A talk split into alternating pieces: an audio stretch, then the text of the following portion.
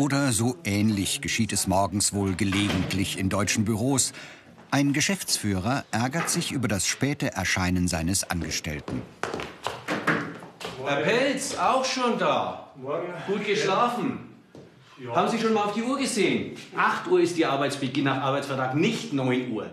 Ein Zimmernachbar wird Zeuge, als der Streit eskaliert. Das muss mir auch nicht mehr bieten lassen, ja? dass Sie als Sklaventreiber hier da so äh, Wie war das? Leute schikanieren. Ja, alter Sklaventreiber. Sklaventreiber. Gut, Pelz, das war's. Sie sind hiermit gekündigt und zwar fristlos. Das war Ihr letzter Arbeitstag. Bitte, da ist die Tür. Packen Sie Ihre Sachen, Sie können Ihre Papiere abholen. Die schriftliche Kündigung folgt nach. Gegen die Kündigung klagt der Angestellte. Am Arbeitsgericht in Nürnberg bearbeitet Richter Thomas Holichhaus den Rechtsstreit. Frau Schraubner, ich würde Sie bitten in der Sache Pelz gegen Schnell. Ähm, da müssen wir noch den Kammertermin bestimmen. Jawohl, genau. Und dann würde ich sagen, machen wir auf 11.30 Uhr, dass wir den Zeugen noch vernehmen können. Dann haben wir schön Zeit am Schluss. So Gut. ist es. Vielen Vielen Dank. Dank. Katrin Schrautner arbeitet auf der Geschäftsstelle des Gerichts. Die 35-Jährige ist Beamtin im mittleren Dienst der Sozialverwaltung. In Bayern nennt man diese Laufbahn zweite Qualifikationsebene. Ihre genaue Berufsbezeichnung Verwaltungswirtin. Im Büro führt sie den Schriftverkehr, schreibt Ladungen an Prozessbeteiligte. In ihrer bisher 13-jährigen Diensttätigkeit sind schon viele Akten durch ihre Hände gegangen. Katrin Schrautner muss flexibel sein. Eben noch am Computer steht jetzt ein Prozesstermin an. Dafür muss sie eine schwarze Robe tragen. Das ist Pflicht. In dieser Dienstkleidung ist sie sichtbar Teil des Gerichts, abgegrenzt von Klägern, Beklagten, Zeugen und Zuschauern. Bevor sie in den Gerichtssaal geht, veröffentlicht sie Ort und Zeit des Termins in einem Aushang.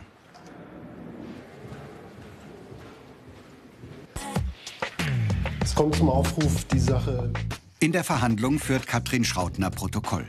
Sie beherrscht zwar die für diesen Beruf geforderten 180 Anschläge in der Minute, jedes gesprochene Wort muss sie aber nicht mitschreiben. Nur das, was ihr Richter Holichhaus fürs Protokoll diktiert. Herrn Schnell persönlich mit Frau Rechtsanwältin Weber und des Weiteren den geladenen Zeugen, den Herrn Jones. Der Richter kann die Parteien von einem Vergleich überzeugen. Die Bedingungen dafür müssen protokolliert werden. Vergleich. Erstens Beendigung durch ordentliche Arbeitgeberkündigung vom 4.10.2016. Textbausteine erleichtern der Protokollführerin das Schreiben. So reichen manchmal nur Anfangsbuchstaben, um am Ende einen juristisch korrekten Text vor sich zu haben. Zahlung einer Abfindung in Höhe von 500 Euro brutto. Damit alle Beteiligten die Richtigkeit der Angaben prüfen können, liest Katrin Schrautner ihr Protokoll noch einmal vor. Ja. Die Parteien schließen folgenden Vergleich. Erstens, das Arbeitsverhältnis der Parteien endet aufgrund ordentlicher Arbeitgeberkündigung vom 4.10.2016 mit Ablauf des 30.11.2016. Zweitens, der Beklagte rechnet das Arbeitsverhältnis bis zu dessen Beendigung ordnungsgemäß ab und zahlt den entsprechenden Nettobetrag an den Kläger aus. Übung macht den Meister, auf jeden Fall. Man wird ja in der Ausbildung ja, langsam rangeführt. Erst sitzt man quasi neben einem Ausbilder, schaut sich das an und so langsam kann man dann auch mal einen einfachen Fall mitschreiben. Also wir, wir nehmen die Arbeit äh, sehr wahr. Wir wissen, sie, wir wissen sie sehr zu schätzen und im Grunde kann man sagen, dass, dass unsere Arbeit ohne unsere Protokollführer gar nicht möglich wäre. So ein Stück weit sind die unsere rechte Hand. Genauigkeit und Sorgfalt sind in der täglichen Arbeit äußerst wichtig. Mal einen Antrag auf Entschädigung abgeben. Ja, danke schön. Gut, Genau. alles klar. Wird von uns bearbeitet und dann bekommen Sie es zeitnah überwiesen, ja? Alles klar. Gut, Dankeschön. Zeugen haben Anspruch auf Erstattung von Fahrtkosten und Verdienstausfall. Katrin Schrautner bearbeitet mit Beamtenanwärter Volker Stiebeling den Antrag. Gut, also da steht So. jetzt Vergütung nach dem JVEG. Wie viel bekommt er dann in der Stunde? Beide bemühen sich um die Anwendung von Gesetzen und Verordnungen und sehen lieber im Gesetzbuch nach, bevor sie falsche Beträge verrechnen.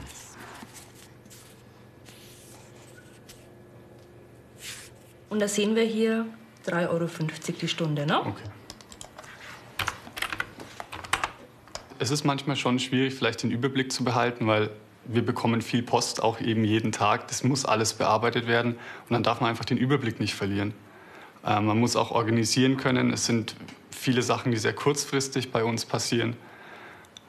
Da muss man einfach mit umgehen können. Man muss auch mit Menschen einigermaßen umgehen können, weil es, das Telefon klingelt normalerweise ziemlich oft am Tag.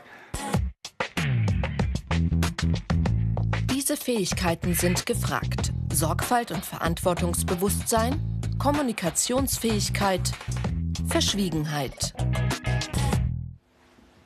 Mehr Infos und viele weitere Berufsporträts als Video zum Download und als Podcast gibt's im Internet unter ARD Alpha Ich mach's.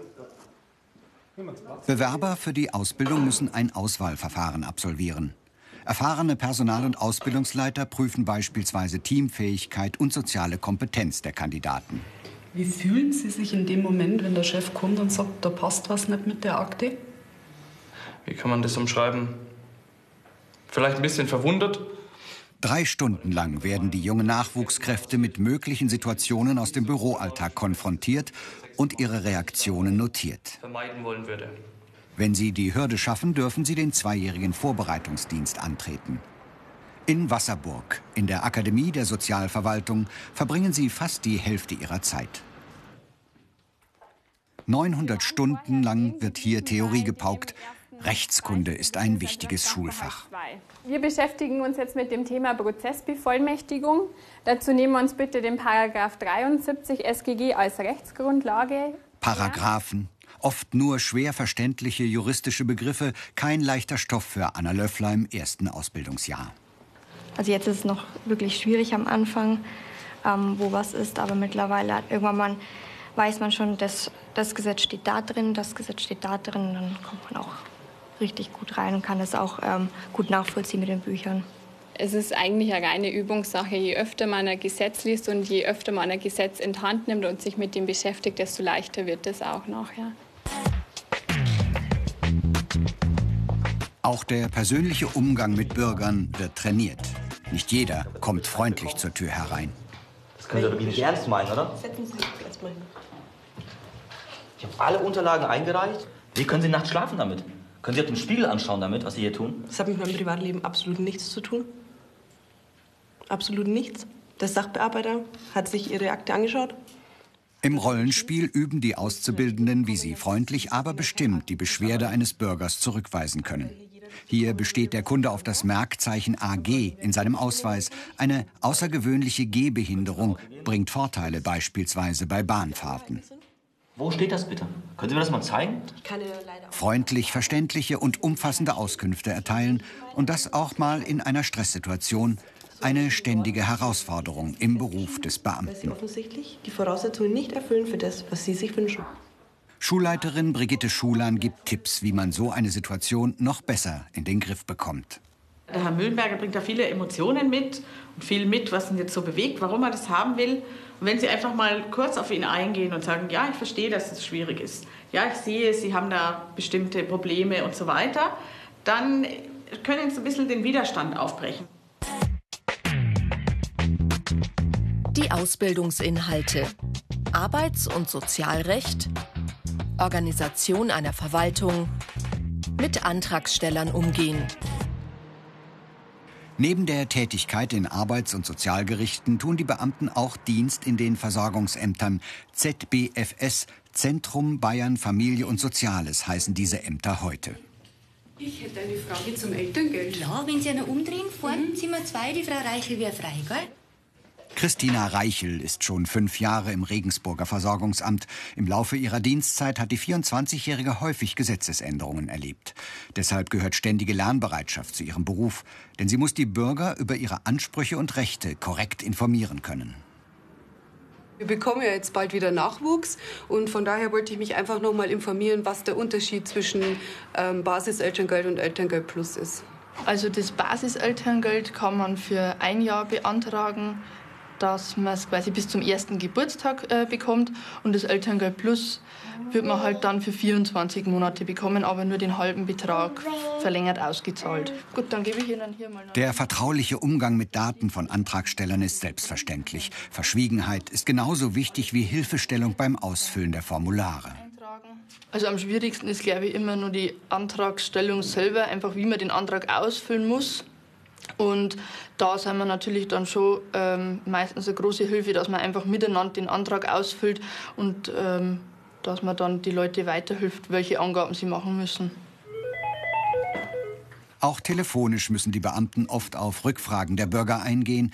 Wie man sich kundenfreundlich verhält, übt Verwaltungswirt Sven Rudolf mit Sandra Seitz in ihrem zweiten Ausbildungsjahr. So, was würdest du jetzt machen?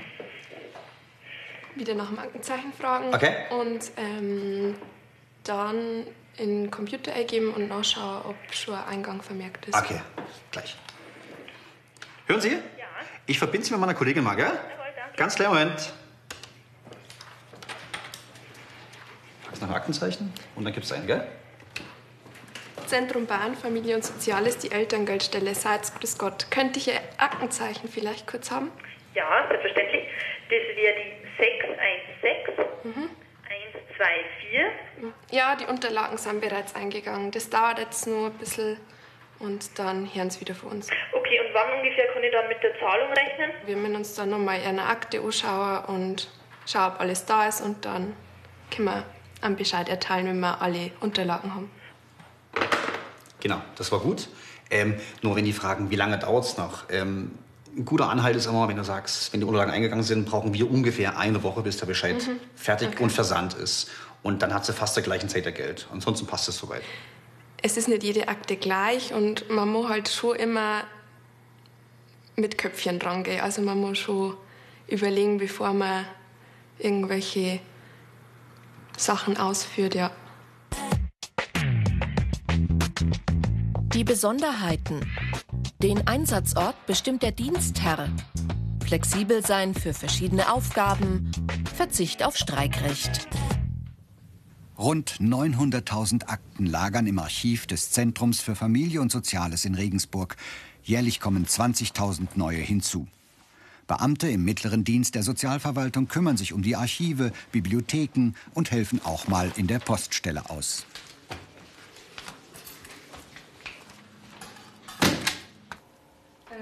Wie man Karriere macht, zeigt die 26-jährige Dozentin Julia Höppner. Sie startete nach der mittleren Reife im mittleren Dienst, machte Fachabitur in Wasserburg und studierte anschließend Sozialverwaltung. Ich bin jetzt erst seit einem guten halben Jahr am Sozialministerium im Fortbildungsbereich tätig und ich, mir gefällt das total gut. Ich komme aus der Sozialgerichtsbarkeit, ich war vorher Teamleiterin und Kostenbearbeiterin am Sozialgericht München und mir gefällt meine Arbeit jetzt am Ministerium ähm, total gut. Es ist sehr abwechslungsreich und ich bin eigentlich momentan mit meiner Arbeit sehr zufrieden. Die Karrieremöglichkeiten. Aufstieg in den gehobenen Dienst. Studium, zum Beispiel Jura. Mehr Infos gibt's im Internet unter ARD Alpha Ich mach's. Unterbezahlt in die Versicherungen oder sowas. Aber mein Auch Christina Haselbeck hat Karriere gemacht. Die 30-Jährige hat 2002 die Ausbildung im mittleren Dienst begonnen und arbeitet heute in dem Regensburger Zentrum Bayern Familie und Soziales im gehobenen Dienst der dritten Qualifikationsebene. In ihrem Studium hat sie ihre Rechtskenntnisse erweitert und darf nun über Anträge selbstständig entscheiden. Als Teamleiterin überprüft sie Arbeitsergebnisse von untergeordneten Beamten und steht diesen Kollegen als Ansprechpartnerin zur Verfügung. Ja, man muss auf jeden Fall ein bisschen Geduld haben. Also es geht nicht von heute auf morgen, dass man vielleicht ähm, diese Qualifikation bekommt, um den Aufstieg zu machen. Ähm, man muss sich natürlich, ähm, man muss flexibel sein, man muss teamfähig sein. Also das sind schon sehr wichtige Sachen, die auch bei uns in den letzten Jahren immer wichtiger geworden sind. Beamter in der Sozialverwaltung. Ein Berufsleben mit vielen Akten im Dienst des Bürgers.